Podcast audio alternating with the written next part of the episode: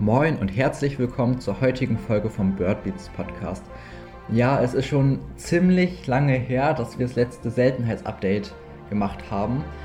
Aber es hat auch einen guten Grund, dass wir da nicht zugekommen sind. Und zwar verändert sich aktuell in der Vogelwelt ganz viel.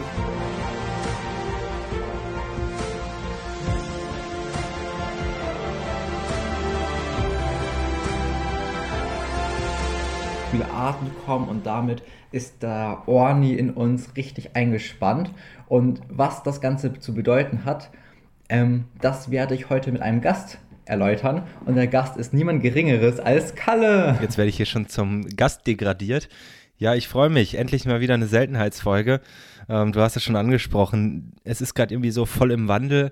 Ähm, die letzten Wochen und Monate war irgendwie ja, wenn es was Spannendes gab, wenn man das so sagen möchte, dann sind sie Wasservögel und jetzt auf einmal ähm, ist so viel wieder, was abgeht und ach, ich glaube, wir sind alle ziemlich happy, dass der Frühling vor der Tür steht, beziehungsweise zum Teil schon da ist, Zugvögel wieder kommen, ähm, dass man wieder mehr als nur Wasservögel beobachten kann.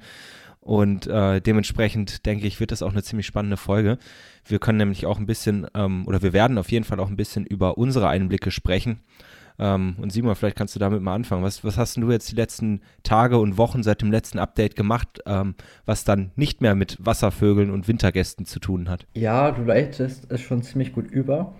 Irgendwie scheint es so ein bisschen abzunehmen mit diesem klassischen Winterbörden, wo irgendwie hier gar nichts geht, viele Gänse rumsitzen, was sie aber immer noch tun. Ähm, und sonst irgendwie nicht so viel los ist und auf einmal hört man aus allen Ecken morgens Vögel singen. Denn nach knapp zwei, drei Wochen dauerhaft Sturm hat der Wind endlich mal abgenommen, wird eine Nacht mit wirklich Windstille quasi. Und ja, es geht einfach so viel. Man kann, ich weiß gar nicht, wo ich anfangen soll. Einfach dadurch, dass viele Arten anfangen zu singen ähm, und die ersten Arten tatsächlich schon im Brutrevier sind und dort schon ihre Reviere markieren, hat man jetzt schon die Chance, bestimmte Arten nachzuweisen und eben auch bestimmte Kartierungen durchzuführen. Ähm, Kalle, was sind so deine Lieblingsarten, die jetzt um die Jahreszeit schon anfangen mit Singen oder die man jetzt schon erfassen kann? Ah, gute Frage. Wasseramseln vielleicht. Wasseramseln finde ich ziemlich cool. Die sind ja auch schon ziemlich früh dran. Ähm, zum Teil, ich glaube, ich hatte den ersten Sänger schon irgendwie Ende Januar und ich glaube auch das ist nicht mal besonders früh. Ähm, aber was jetzt so die Monitoring-Programme angeht, ich denke mal, da sind ähm, vielleicht auch der ein oder andere Zuschauer oder Zuschauerin ähm, auch aktiv, ist das ähm, Monitoring seltener Brutvögel Spechte und das Monitoring seltener Brutvögel ähm, Rebhühner. Spechte beginnt ja schon am 20. oder 21. Ähm, Februar die erste Begehung bis in den 20 ähm, März rein. Und ich glaube, beim Rebhuhn ist es ähm, sogar auch derselbe Starttag. Also man merkt, ja, die, die ersten Brutvogelkartierungen gehen los und ich finde es total cool. Ähm, meine Spechtekartierung habe ich auch schon hinter mir. Simon, du kennst meine Ergebnisse schon. Ähm, einiges an Spechten, genau. auch wenn sie nicht so gut auf die Klangertrappe reagiert haben, wie ich es mir erhofft habe aber trotzdem jede Menge äh, Mittelspechte gehabt, die sehr gut ohne Klangertrappe gingen. Ähm, einen Kleinspecht, äh, wo ich das Revier auch kannte. Ich glaube, vier Grauspechte und vier Schwarzspechte. Da ist auf jeden Fall noch ein bisschen Luft nach oben, gerade bei den Schwarzspechten. Da war noch nicht so alles da, wie ich es mir erhofft habe. Aber dafür gibt es ja noch eine zweite Begehung.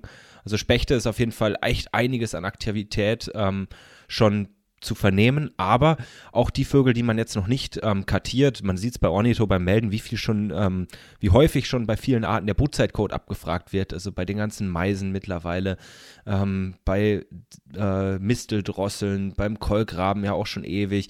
Also man merkt das zum einen an der Abfrage der, der, der, ähm, der Brutzeitcodes, aber halt auch eben, wenn man mal morgens an jetzt einen der letzten schönen Morgende, ähm, es war zwar eiskalt, aber wirklich schön sonnig, wenn man da mal durch den Wald spaziert ist, boah, die Buchfinken, die Singdrosseln, die Misteldrosseln, die Rotkehlchen, die Amseln, die Wintergoldhähnchen, die Wald- und Gartenbaumläufer. Ich glaube, die Liste, die könnten wir beide fast schon ewig jetzt äh, fortführen. Es ist einfach total schön, die ganzen Vögel wieder zu hören. Und mal eine kurze Frage an dich bist du auch äh, bei manchen Arten oder brauchst du da auch noch irgendwie so einen halben Tag, um wieder reinzukommen? Weil ich hatte beim, äh, bei dem einen oder anderen gerade so Waldbaumläufer, da, musste ich erstmal zweimal singen hören, bis ich gerafft habe, äh, dass das ein Waldbaumläufer war. Irgendwie am Anfang vom Frühling bin ich da immer ja, so ein bisschen durch den Wind. Paar Sätze von dir und gleich bin ich schon wieder neidisch. Wasseransel und Waldbaumläufer. Also das sind zwei Arten, die haben wir bei uns gar nicht. ähm, schon ein bisschen bitter. Ja, klar, also ich denke, das ist ein super typischer Vorgang, dass man am Anfang des Jahres bei paar Arten gesangstechnisch noch nicht so ähm, fit ist und vielleicht ein paar Anläufe braucht, um die eigentlich bekannten Gesänge wieder drauf zu bekommen. Aber ich merke tatsächlich, dass es von Jahr zu Jahr besser wird und man da irgendwie schon eine relativ steile Lernkurve hat. Das hat natürlich auch verschiedene Gründe. Also so ein paar Arten, die man irgendwie vielleicht noch mal im Winter einzeln singen hört, wie das Rotkehlchen, die hat man vielleicht dann noch eher mal drin, wenn man drauf achtet. Aber extremer wird es dann, so ist mein Eindruck, im April, Mai, eher so April, wenn dann eben die ganzen Grasmücken bei uns ankommen. Und wenn man dann erstmal zum ersten Mal wieder eine Gartengrasmücke hört, und dann merkt, ja, okay, sie singt wirklich irgendwie ein bisschen kratziger, mit kratzigeren Elementen vielleicht als Mönchsgrasmücke, was man aber gar nicht mehr so direkt im Ohr hatte. Ähm, also der Effekt ist da, aber ist jetzt nicht mehr so stark, wie ich den irgendwie in den letzten Jahren mal gemerkt habe. Aber ein anderer Effekt tritt jetzt gerade bei mir mit auf. Und zwar irgendwie so ein ja, ich möchte unbedingt bestimmte Arten nachweisen. Und Kalle, du hast erzählt, bei dir sind die Mittelspechte total aktiv, oder? Ja, total. Man hört die überall quäken, von, von wirklich von überall aus den Streuobstwiesen, selbst aus den weniger guten Habitaten. Ich hatte aus dem Nadelwald ähm, beim, ja gut, mit Klangertrappe, da weiß man natürlich nicht, ob die da jetzt reingeflogen sind ähm, beim Monitoring, aber wirklich irgendwie an fast jedem meiner elf Stops hatte ich mindestens einen Mittelspecht und die meisten halt wirklich auch ohne Klangertrappe. Also ähm, da es richtig ab, die sind voll in der Balz drin. Und klar, wir haben ja auch eigentlich recht viele, deshalb ähm, war das jetzt nichts Überraschendes in dem Sinne, aber du hast ja dann auch bei dir gesucht. Wie lief es denn bei dir? Ja, und das ist super spannend, weil genau bei euch irgendwie Mittelspechte doch relativ verbreitet. Und auch bei uns in Ostfriesland gibt es verschiedene Stellen, wo es welche gibt. Und bei mir eben in der Gegend kaum. Und ich wusste, bei uns im Wald muss ein Revier sein, da wurden wurden letztes Jahr an der Stelle von unabhängigen Leuten dreimal ähm, einer gehört und einmal davon auch gesehen. Und eine von den Beobachtungen hatte ich auch selber. Also ich habe ihn letztes Jahr an der Stelle gehört, war da aber auch mehrfach hin und habe den nie wieder gefunden. Und ich wusste, okay, vom Verstand her, da muss ein Revier sein, aber so richtig irgendwie den mal gesehen zu haben oder so hatte ich nicht. Und das ist so eine Art, die konnte ich hier auch oder irgendwie nicht gezielt anfahren und sie sehen, weil ich die einfach gar nicht kannte, gar nicht wusste, wo genau ist das Revier. Und Mittelspecht war deswegen so eine richtig unterrepräsentierte Art bei mir. Und jetzt habe ich das richtig schöne Wetter mit Sonnenschein genutzt, bin morgens im Wald gefahren und habe tatsächlich Mittelspecht gefunden. Ich bin richtig glücklich. Ich konnte das Revier nochmal nachweisen, ein Individuum da und sogar noch einen weiteren finden. Und ja, Kalle, du grinst dir jetzt wahrscheinlich ein. ähm, also ist ja bei dir doch was anderes wahrscheinlich von der Seltenheit, aber jetzt hier lokal direkt quasi vor meiner Haustür ein Revier zu haben, wo man vorher irgendwie gar keinen Plan hatte, ob er jetzt wirklich da ist oder so, ist schon ein cooles Gefühl. Und das kann man natürlich um diese Jahreszeit perfekt machen, wenn man weiß, okay, ich kann jetzt 20 Minuten Auto fahren, dann ist da vielleicht ein Revier, aber vielleicht ist direkt vor seiner eigenen Haustür eins. Man muss manchmal viel suchen und es ist auch oft erfolglos wenn ein Revier nicht bekannt ist, ein neues zu finden und dafür irgendwie durch den Wald zu laufen. Aber wenn man es dann schafft, ein neues Revier nachzuweisen, was vorher unbekannt war, ist es ein richtig cooles Gefühl. Ja, auf jeden Fall. Ach, Mittelspechte sind allgemein cool. Also auch wenn die bei uns etwas häufiger sind, freue ich mich trotzdem über jeden. Also ich finde Mittelspechte, die sehen einfach auch echt ästhetisch aus. Das oh, sind ja. coole Arten und ähm, hört sich auch cool an. Also ich, ich allgemein, ich, äh, Spechte faszinieren mich auf jeden Fall. Ähm, und das war eigentlich, glaube ich, auch einer dieser Hauptgründe, warum ich da mitmachen wollte bei diesem ähm, Monitoring, weil man halt einfach echt äh, viel Erfahrung im Umgang mit Spechten sammelt, ähm, die häufigeren bzw. die selteneren Arten dann auch mal ähm, kartiert und auch mal mit Klangattrappe, sprich man sieht und hört sie dann auch häufiger, kriegt dann auch die verschiedenen ähm, ja, Lautäußerungen besser rein, also gerade so ähm, Kleinspecht, Trommeln oder sowas, das, das ist jetzt nichts, was man, ähm, oder was ich zumindest jetzt irgendwie 20 Mal im Jahr höre. Dementsprechend ähm, ja, es ist so ein, so ein Monitoring-Programm, finde ich auch immer eine coole Möglichkeit, um einfach Erfahrungen mit ein paar Arten zu sammeln. Und die meisten Monitoring-Programme, also von diesen MSB, äh, Monitoring seltener Brutvögel, sind ja vom Aufwand und vom Anspruch her dann doch recht ähm, ja, weit unten angesiedelt. Also jetzt, wenn ich zum Beispiel ans Rebhuhn-Monitoring denke, man spielt letztendlich den Ruf ab, den man später auch hören will. Also man muss eigentlich gar nichts können dafür und kriegt da trotzdem irgendwie einen Überblick, wie so die Rebhuhnpopulation bei äh, sich selbst vor der Haustür aussieht ähm, oder ob es überhaupt noch welche gibt und wie sie rufen, wo sie sich ähm, verhalten, wie viele Paare es gibt und sowas. Also ähm, eine echt spannende Möglichkeit, zum einen ja mitzuhelfen, Daten zu erfassen und zum anderen halt auch wirklich ähm, für sich selbst äh, weiter dazu zu lernen. Ja, da sprichst du echt was Cooles an. Also ich glaube, man kann echt einen großen Mehrwert aus solchen freiwilligen Kartierungen für sich selbst ziehen. Und wer sich da jetzt richtig angesprochen fühlt und vielleicht irgendwie das Wissen hat oder genug Wissen hat, um so eine recht simple Kartierung, also bei Rebhuhn machst du nur eine Art, ähm, sehr zu erfassen, der kann sich mal auf der Ornitho-Startseite umgucken. Da in dem linken Reiter findet man eben auch Informationen zu den Monitoring-Projekten. Ähm, die Flächen zum Thema Monitoring häufiger Brutvögel stehen noch teilweise aus. Ähm, und da kann man sich natürlich auch mal weiter informieren. Aber Spechte sind. Und ich will mal kurz dazwischen ja. grätschen. Es gibt ja noch viel, viel mehr. Also es ist ja nicht nur irgendwie die ähm, in Anführungszeichen einfachen Arten wie Rebhuhn oder Graureiher, Saatkrähe und sowas, also die, die Koloniebrüter oder sowas. Also da kann man ja auch richtig, jetzt gibt es ja auch noch neue dazu, wie äh, Binnengewässerarten und äh, ich glaube auch Röhrichtbrüter, ja, wenn ich genau. mir richtig äh, äh, informiert bin. Das sind ja dann auch äh, anspruchsvolle Arten, ähm, wo man halt wirklich auch vielleicht, wenn man eh im Frühling regelmäßig an solchen Stellen ist, dann kann man auch zweimal ja letztendlich so eine offizielle Begehung machen oder auch, ähm, keine Ahnung, sowas wie Wachtelkönig, Wiesenlimikolen, Bienenfresser, je nachdem, wo man halt in Deutschland ist. Das sind ja alles spannende Arten. Das ähm, da kann man auf jeden Fall auch jetzt noch, wenn man jetzt, äh, also für Spechte und Rebhuhn ist man vielleicht etwas spät dran, wenn man da noch alles koordinieren muss, das nochmal Rücksprache halten muss, äh, die, die Strecken, die Transekte festlegen muss und sowas freigeschaltet werden muss. Das dauert alles ein paar Tage,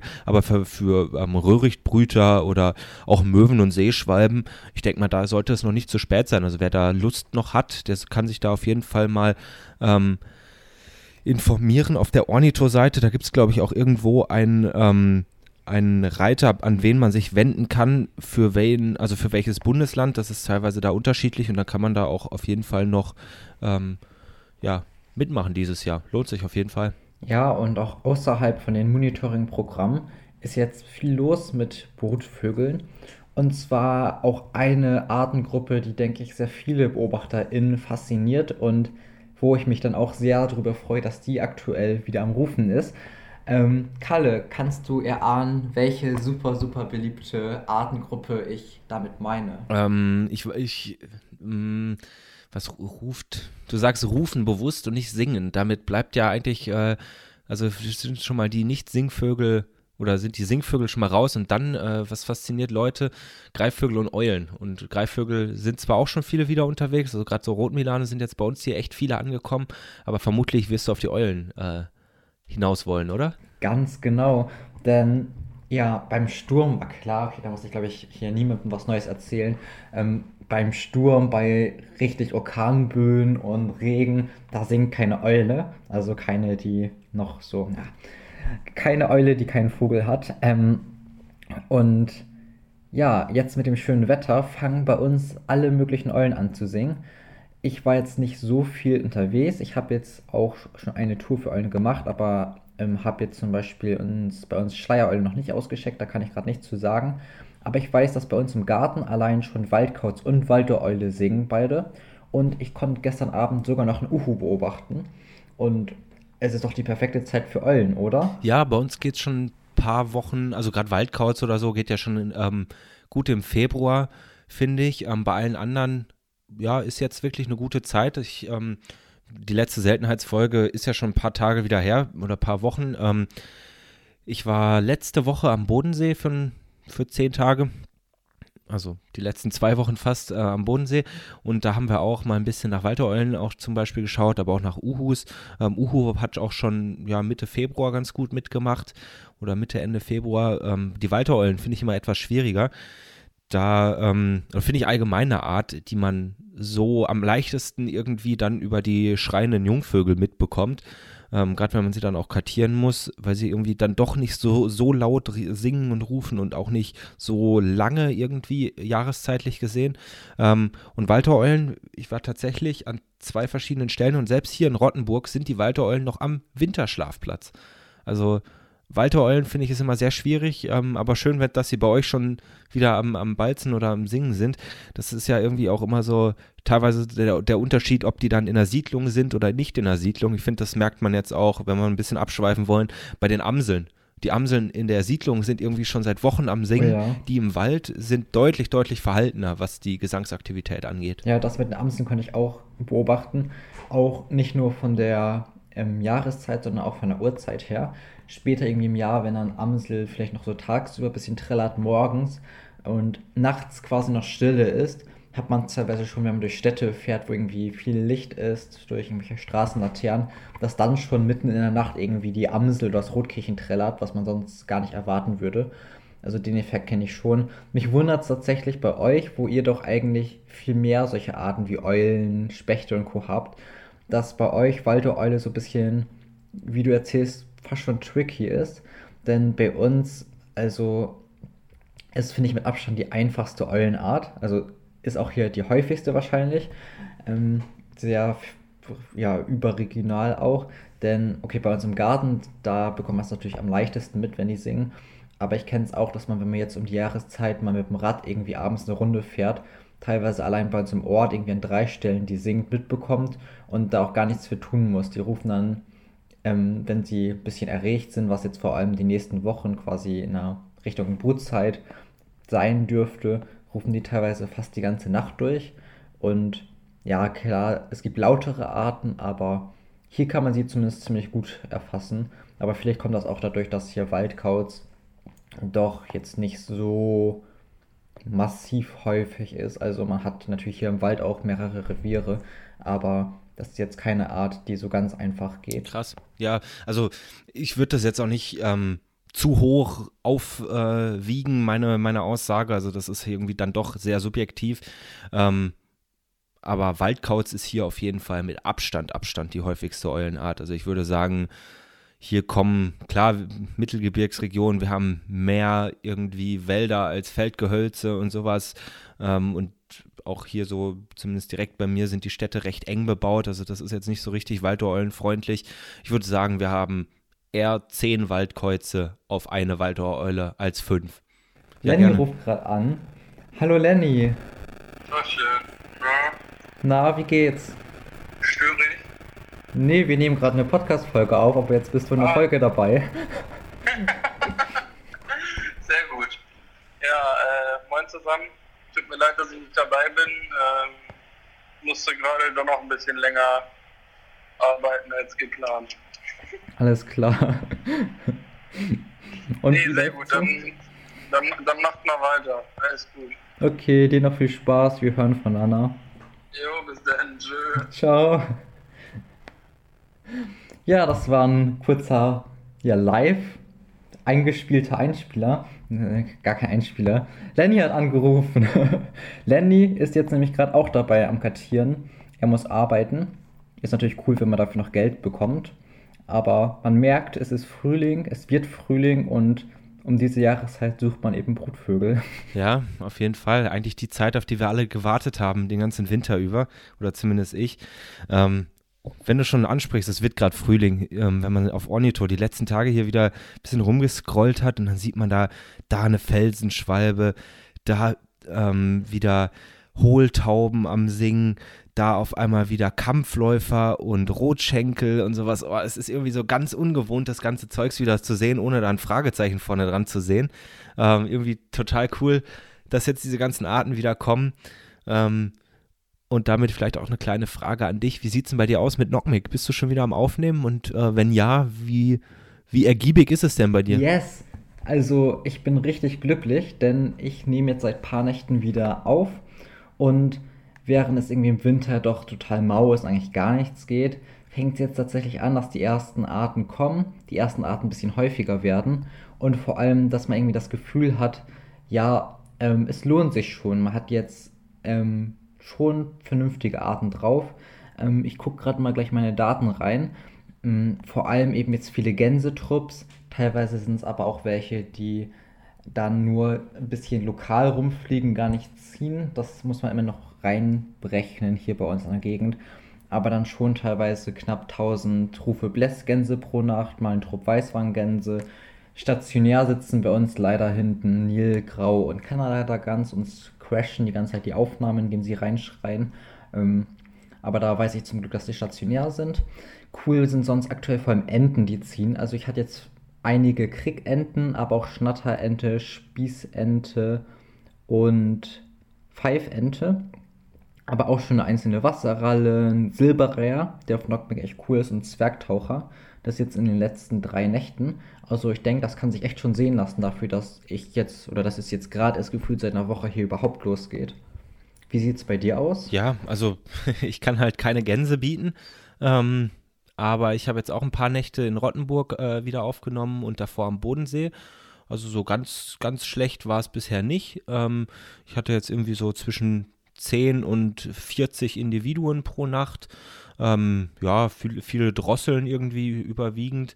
Ähm, also jetzt irgendwie mein Rekord waren schon 17 Singdrosseln eine Nacht, ähm, drei Amseln, da mal irgendwie ein, zwei Rotdrosseln. Also da geht schon ein bisschen was. Ähm, ja, Enten kann ich auch ein bisschen bieten, allerdings vor allem vom Bodensee aus.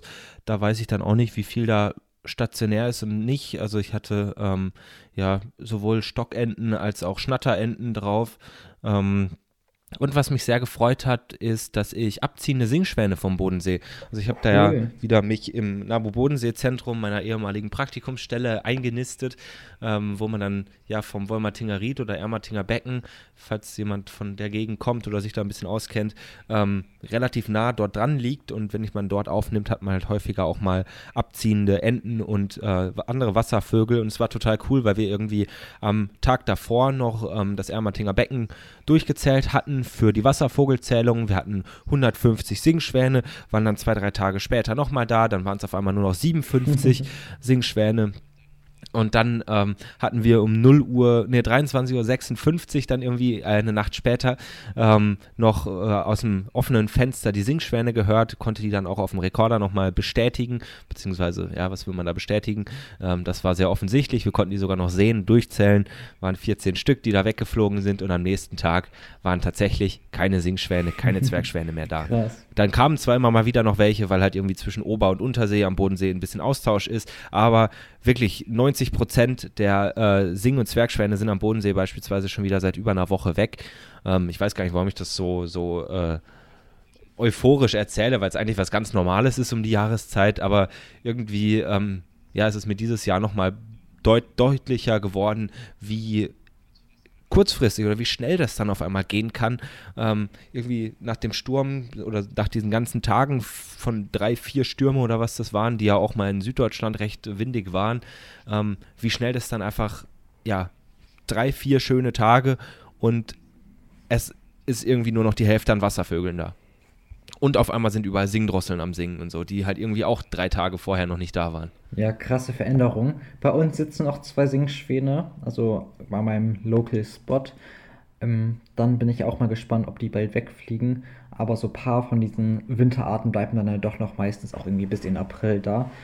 Ähm, dann hat man auch noch die schönen Tage, wenn hier nochmal Raufußbussard und so nochmal wegzieht. Und dann hat man irgendwie meistens im April bei vielen Arten so die letzte Beobachtung für die Saison. Aber auch irgendwie Schneeammern und Co. Diese coolen Winterküstenarten sind aktuell alle noch da.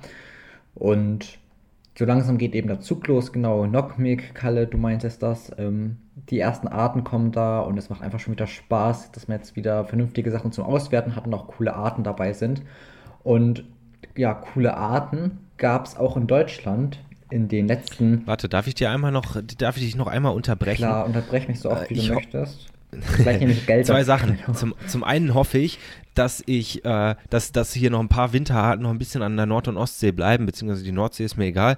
Ich bin nämlich nächste Woche in Greifswald und hoffe da auch noch äh, mal einen Rauffußbus hat, mal noch äh, einen Raubwürger, die bei uns auch langsam schon wieder abziehen ähm, oder zum Teil schon abgezogen sind, mal irgendwie noch äh, vielleicht Berghänflinge zu sehen. Ähm, also so ein paar von den, von den Winterarten hoffe ich dann schon noch mal irgendwie an der Ostsee in Greifswald zu sehen. Ähm, und zum anderen, dadurch, dass wir jetzt doch ein bisschen über Nockmick gesprochen haben, wir oder ja, letztendlich nicht nur wir beide, sondern auch ähm, wir drei, Lenny ja auch, sind da ja ziemlich ähm, Knockmick fanatisch und ähm, da uns oder beziehungsweise mich auf jeden Fall ähm, sehr viele Fragen in den letzten Monaten und eigentlich schon fast Jahren ähm, auf mich zugekommen sind, ja, wie nimmt man auf, was für ein Equipment braucht man, wie auch immer, ähm, habe ich das einfach mal alles runtergeschrieben und ähm, gestern kam diese Anleitung online. Ihr könnt gerne mal bei mir auf dem YouTube-Kanal vorbeischauen, da gibt es auch ein kurzes Video dazu, Ornithologie für Anfänger oder auf meiner Website ornithologiefueranfänger.de und könnt euch dort das ähm, E-Book bzw. die Anleitung dazu besorgen. Und jetzt äh, genug Eigenwerbung, Simon, lass uns mal über Seltenheiten reden, oder? Ja, ich wollte gerade auch noch nicht Eigenwerbung machen, aber Werbung für dich machen, weil ich so viel, glaube ich, spoilern darf, dass ich was gesehen habe und ähm, es, also die Arbeit hat sich schon gelohnt. Ich finde, das ist echt hübsch geworden. Ähm, und echt hübsch geworden ist auch die letzte Podcast-Folge, in dem Lenny und ich ja aufgenommen haben. Wir redeten über die Seltenheiten der Woche, die wir vorher rausgesucht haben, klicken uns nebenbei ein bisschen durch Ornito durch, was man so nebenbei macht. Und auf einmal kommt die Meldung rein, Sperbereule. Und mitten in der Folge sind wir super überrascht. Und ja, und wissen gar nicht, wie wir es irgendwie behandeln sollen. Nebenbei laufen schon irgendwelche Unterhaltungen über WhatsApp, über die Sperbeeule, was da jetzt damit ist, was einfach eine super hübsche Art ist. Und ja, was soll man sagen? Sie ist eine Sperbeeule und die, sie sitzt immer noch in St. Peter-Ording. Also sie hält sich echt lange da. Und es gibt mittlerweile richtig gute Fotos von dem Vogel. Ähm, man kommt auf eine geringe Distanz ran. Lenny war auch da, aber ist jetzt leider nicht hier. Sonst hätte er uns noch mal ein bisschen was von vor Ort erzählen können. Und ja, also Sperber Eule, jetzt die zweite im Winter. Lenny hatte nach der letzten Herbst im Oktober ja schon angekündigt, ähm, dass das hoffentlich nicht die letzte für den Winter gewesen ist. Jetzt haben wir immer noch eine zweite. Ob es eine dritte gibt, bezweifle ich. Also es ist, scheint jetzt kein irgendwie so Einflugjahr zu sein, wie man sonst mal hatte. Aber immerhin zwei Nachweise und jetzt einen so schön twitchbaren von so einer hübschen Art das ist doch sehr begrüßenswert.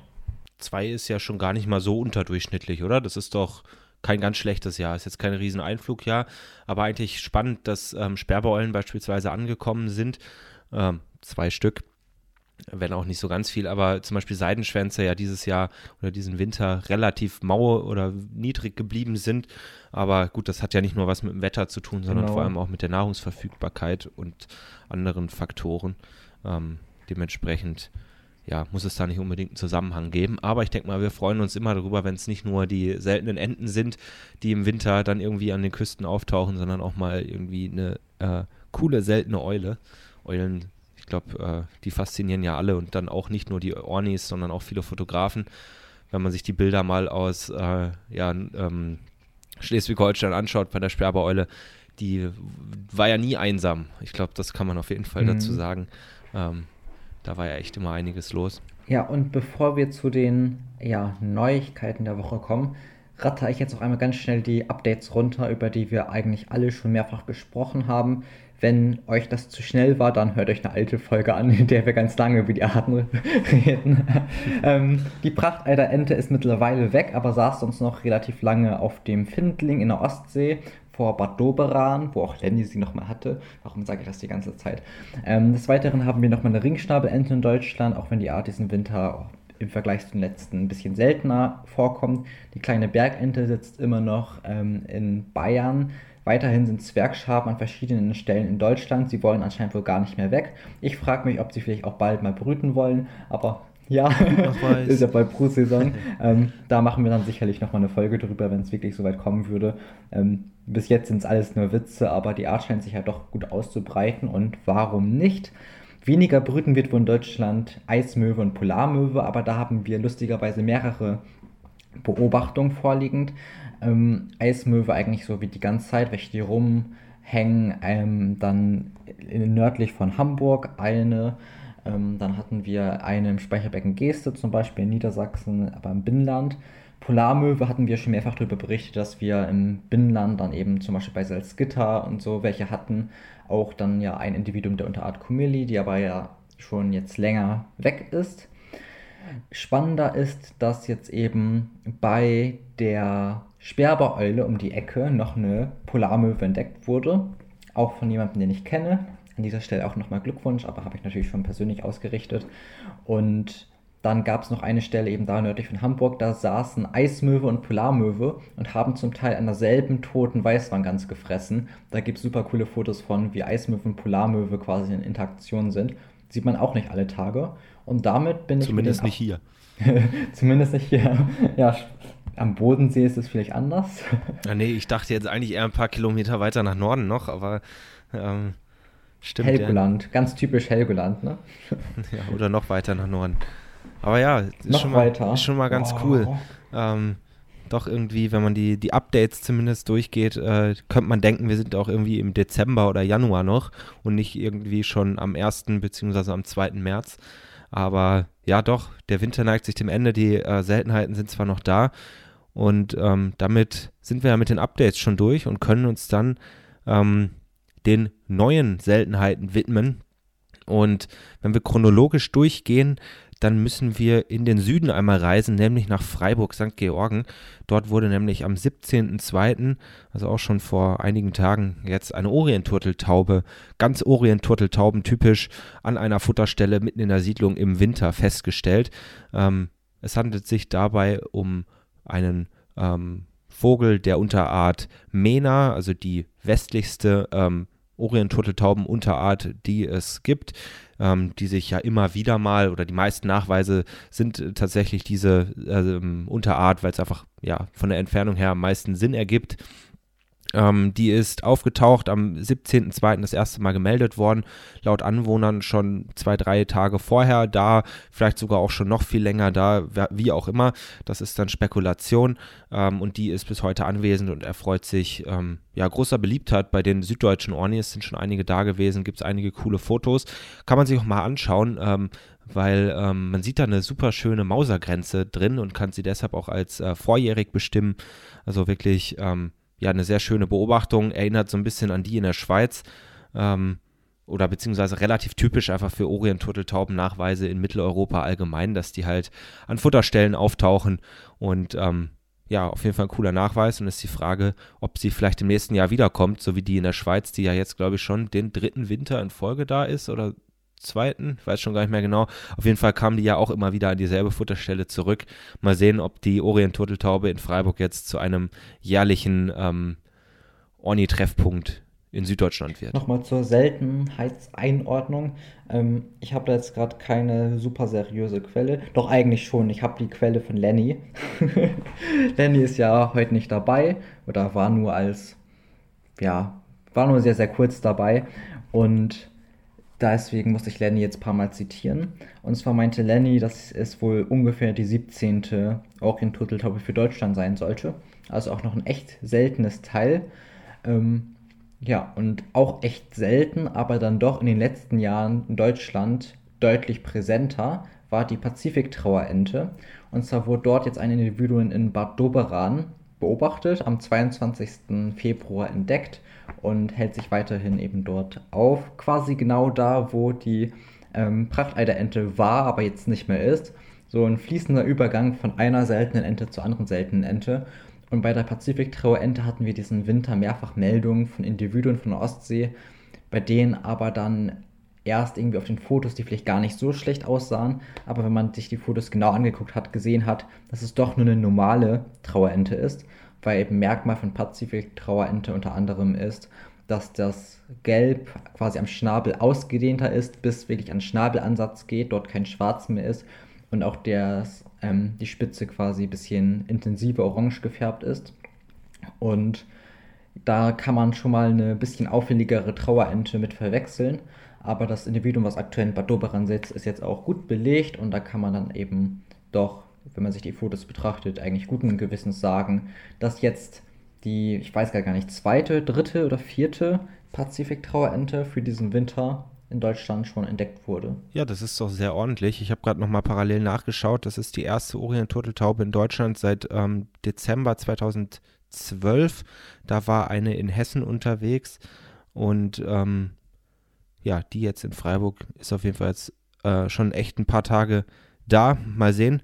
Ähm, und wenn wir schon dabei sind äh, und du vorhin schon gesagt hast, dass, dass wir, wir uns in der einen Podcast-Folge gewünscht haben, dass noch mehr Sperrbeeulen nach Deutschland kommen, die Orient-Turteltaube hatten wir ja auch im Podcast mehr oder weniger ähm, angekündigt schon. Mal sehen, wie die unsere Ankündigungen dieses Jahr noch weitergehen. Ähm, eine weitere Seltenheit, die wir nicht vorhergesagt haben, aber die eigentlich umso cooler ist, ist noch ein, äh, eine sehr oh ja. seltene Kranichart, ähm, nämlich der Kanada-Kranich, der am 23.02.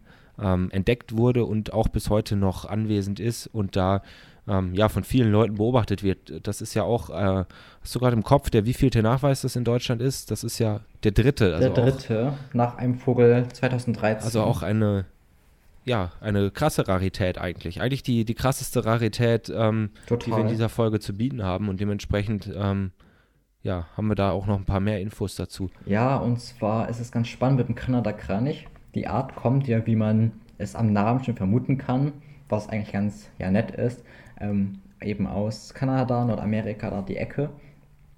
Und stellt, wie du meintest, den dritten Nachweis der Art für Deutschland dar. Und daran sieht man schon mal irgendwie super krasse Seltenheit. Erstmal, dass die je oder seitdem man das quasi so notiert in der Neuzeit dreimal nachgewiesen wurde. Und weil die eben so selten ist und vor allem dann auch so selten bei uns auftaucht, kann man meistens noch so ein bisschen, ja, das beurteilen, indem man sich alte quasi Meldungen anguckt. Und dementsprechend sieht es so aus, als wenn es der Vogel, also der Kanadakranich, derselbe ist, der auch im letzten Sommer in Schweden, Norwegen und Finnland nachgewiesen wurde weil Kraniche ja sowieso Zugrouten haben, ähm, Zugvögel sind und die skandinavischen Kraniche, die dann eben dort auch im Sommer teilweise brüten, dann meistens ja auch in Süden ziehen und ähnlich kann ich mir vorstellen, dass es mit dem Kanada-Kranich gewesen ist, dass der dann eben irgendwie oben bei den nordischen Kranichen rumgehangen hat, dann in Süden geflogen ist und jetzt eben bei uns hier auf dem Zug Rast gemacht hat. Und da es eben das, ja, der letzte Vogel seit 2013 ist, erfreut er sich einen hohen BeobachterInnen-Andrang. 2013, das letzte Individuum, das kann man individuell auch erkennen. Das ist tatsächlich drei Jahre lang, wenn ich das richtig im Kopf habe, durch quer Europa quasi geflogen, wurde auch in verschiedenen Ländern gesehen, bis es in, also bis das Individuum 2013 in Deutschland entdeckt wurde. Also es kann auch mal sein, dass so ein Vogel drei Jahre lang durch Europa fliegt und vielleicht sogar über Deutschland zieht, wer weiß, und erst dann nachgewiesen wird. Aber es ist ja immer so, dass man ganz viel nicht mitbekommt, was da ist. Und ja, cooler Nachweis. Ja, müssen wir mal uns äh, auf Xenocanto den, den Flugruf anhören. Nicht, dass wir den irgendwie jetzt die nächsten Nächte auf Knockmick haben und äh, nicht richtig bestimmen können. Das wäre es ja noch. Das wäre, glaube ich, äh, mal was richtig Cooles. Wer weiß. Oh ja. Ja, und abgesehen von diesen krassen Seltenheiten kann man sich natürlich auch bei diesen kleineren freuen. Ähm, Seidensänger weiterhin in Deutschland super selten, aber eben auch Brutvogel im weiten Westen, im wilden Westen. Im wilden und, Westen Deutschlands. Genau, im wilden Westen Deutschlands singen schon wieder welche. Und ein spannender Nachweis ist ein Tigerzilpzalp, der am 26. Februar in Oldenburg äh, am Moorhaus Apolda entdeckt wurde und sich auch weiterhin dort aufhält. Ich glaube, heute, wir nehmen jetzt am 1. März auf, gibt es noch kein Update. Ähm, aber die letzten zwei Tage saß der Vogel da. Auch nicht immer so gewöhnlich mit Frühjahrsnachweisen, aber vom Tiger Zipzap haben wir sonst auch noch ein äh, an unserem Lieblings an unserem Lieblingsnamigen Naturschutzgebiet, nämlich dem Naturschutzgebiet Spieß an der Spießbrücke. Mhm. Ohne Spießente, aber mit Tristes. Ja, nicht schlecht. Und dann haben wir noch einen Nachweis von einem Sichler. Und äh, in Baden-Württemberg gibt es noch seit dem 26. einen Gleitaar, der sich hier ähm, rumtreibt, relativ mobil ist, aber trotzdem schon immer wieder ähm, wiedergefunden wird. Auch das ist ja eine Art, die wir vermutlich nicht das letzte Mal äh, in diesem Jahr in den Seltenheitsupdates ähm, in den Mund nehmen werden. Gleit-A ja dann doch irgendwie eine Art, die man auch gerade aus dem letzten Jahr ähm, recht häufig immer mal wieder gefeatured hat. Eine coole Art, mit der ich persönlich noch ein Hühnchen zu rupfen habe, weil sie damals äh, nicht so geklappt hat, wie ich mir das vorgestellt habe. Aber ähm, irgendwann klappt das dann doch noch. Vielleicht muss ich mal selber einen finden. Ja, selber finden ist immer das Coolste.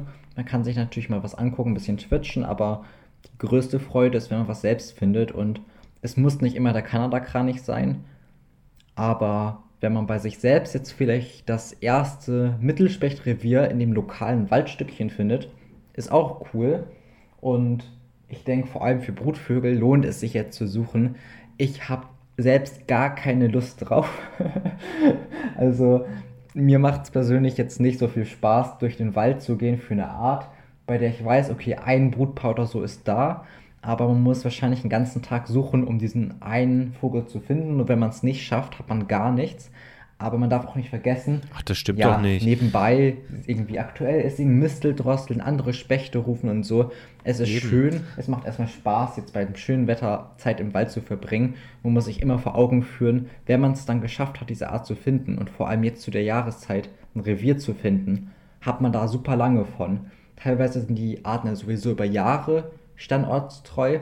Aber dann kann man jetzt die nächsten Wochen, wenn man Lust auf Mittelspecht hat, ich kann jetzt in mein Revier fahren und ich weiß, ich werde ihn dort antreffen. Und dieses Gefühl ist einfach super cool, weil ich es geschafft habe. Ich habe ihn gefunden und ich weiß jetzt ungefähr, wo das Revier ist. Und dann kann man ihn gezielt anfahren, was vorher nicht möglich war.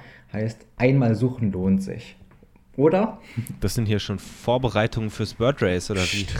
Ja, aber ja. Ja, ey, ich bin total gerne im Wald unterwegs. Also meine Spaziergangrunde ist ähm, so Streuobstwiesen plus ein Teil im Wald, etwa 50-50. Ich bin da super gerne unterwegs, klar, weil ähm, da viele Spechte unterwegs sind. Dieses Jahr hat ein Raubwürger da beobacht, äh, überwintert, den man sehr gut beobachten konnte. Also irgendwie, ich, ich weiß nicht, ich, ich finde es schade, dass, dass viele Ornis nicht so gerne oder nicht so viel im Wald unterwegs sind. Klar, irgendwie so richtig spannend ist es oftmals nicht, aber ähm, ich bin total gerne da unterwegs und es ist irgendwie so ein Lebensraum, der so unterrepräsentiert, so untererfasst ist, dass ich gerade deshalb besonders gerne da bin, weil teilweise habe ich wirklich gerade im Frühling dann jetzt das Gefühl, so was, wieso sollte ich noch der Fünfte sein, der an dem Tag irgendwie hier an den lokalen ähm, See fährt, der und nochmal den Rotschenkel meldet oder so, dann gehe ich lieber noch und suche nach äh, Waldschnepfen oder suche noch ein paar Eulen oder keine Ahnung. Ähm, Finde ich irgendwie mindestens genauso wichtig oder eigentlich sogar noch wichtiger.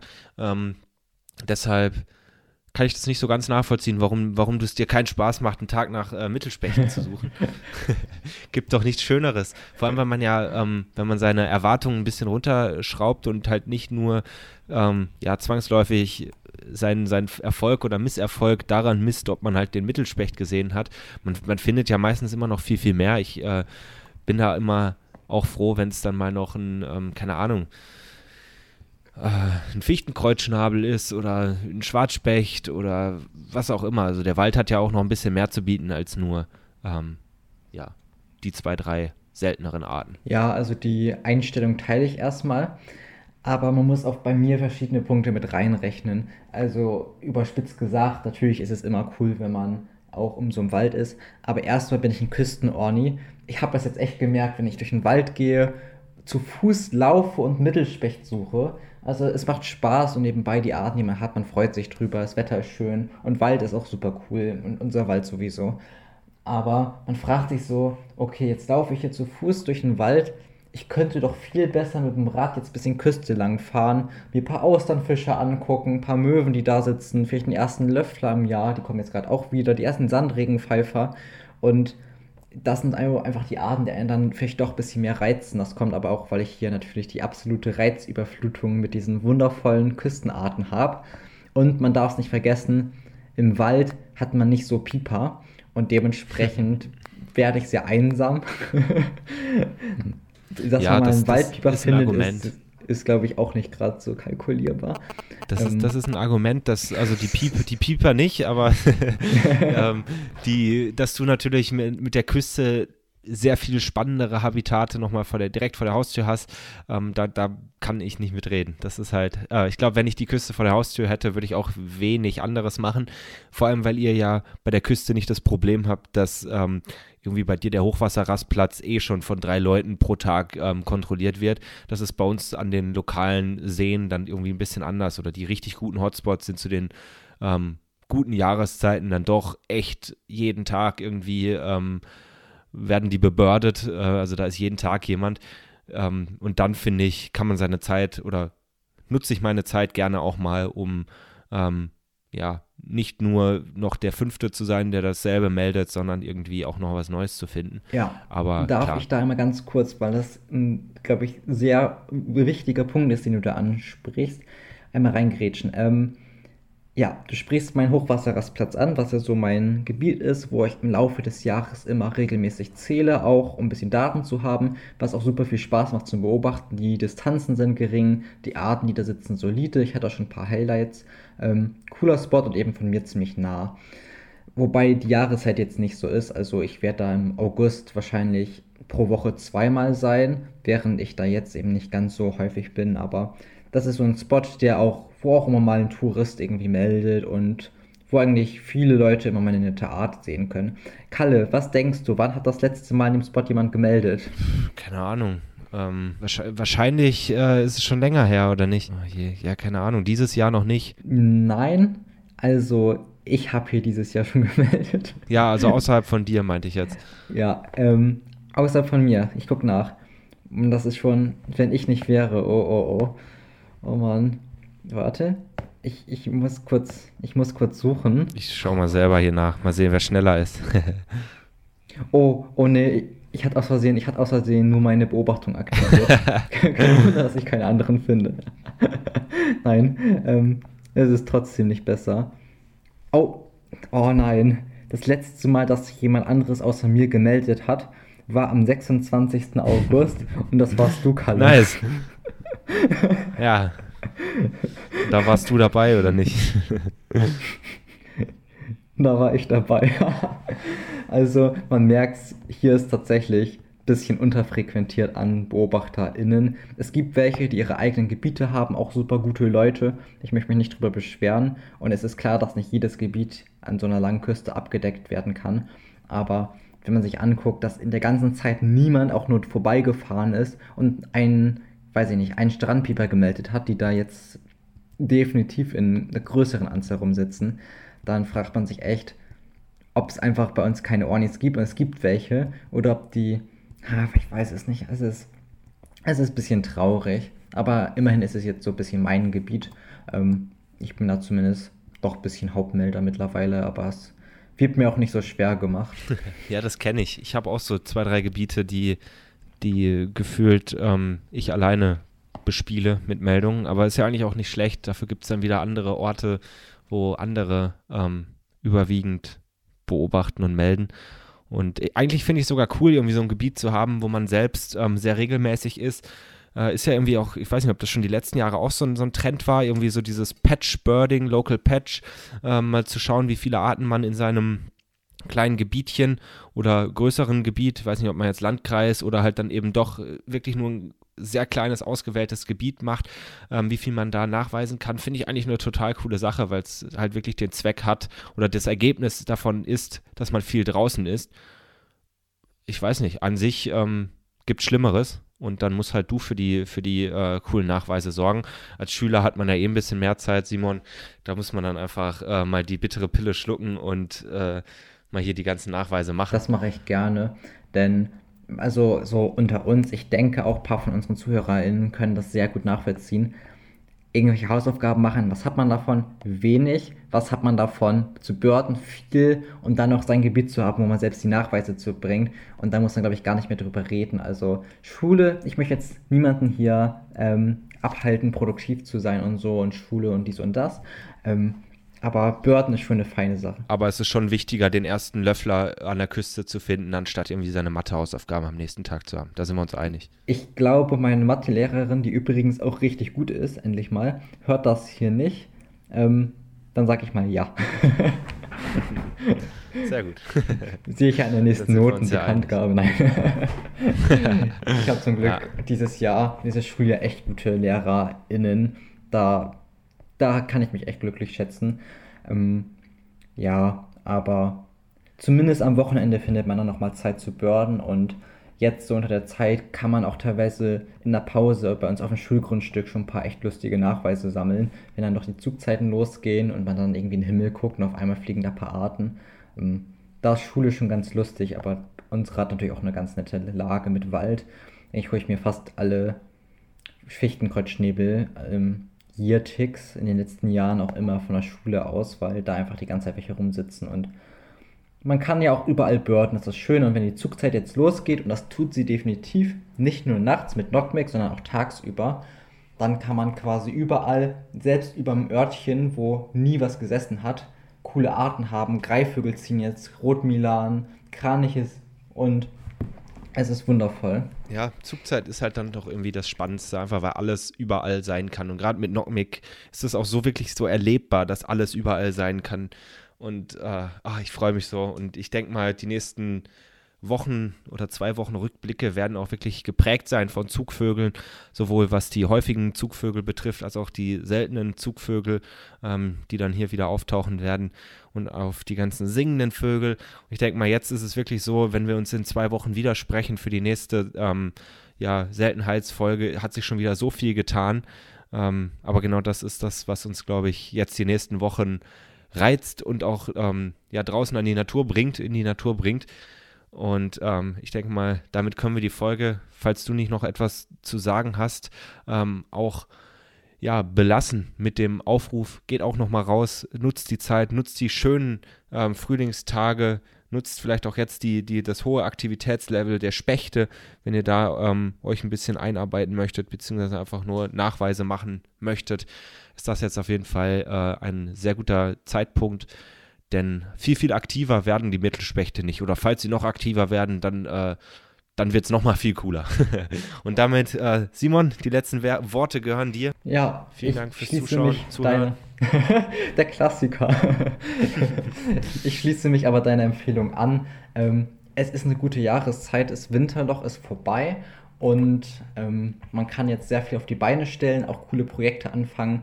Es ist eine gute Zeit, mit Knockmake anzufangen, sich da reinzuarbeiten, auch vielleicht mit deinem Leitfaden, Kalle.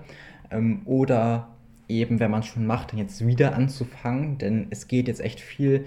Ähm, die Brutvögel und ich denke, dass wir jetzt auch in der nächsten Zeit spannende Sachen zu berichten haben. Und ich hoffe, dass ihr die nächste Zeit gut nutzen könnt, ähm, das Wetter schön ist und ihr schöne Beobachtungen sammeln könnt. Und ich wünsche euch ganz viel Spaß dabei. Und mit diesen Worten würde ich mich dann auch für heute verabschieden. Danke fürs Zuhören oder wie Kalle sagen würde, zuschauen. Und einen schönen Tag euch. Ja, wir sehen uns auf meinem YouTube-Kanal. Bis gleich. Ciao. Ciao.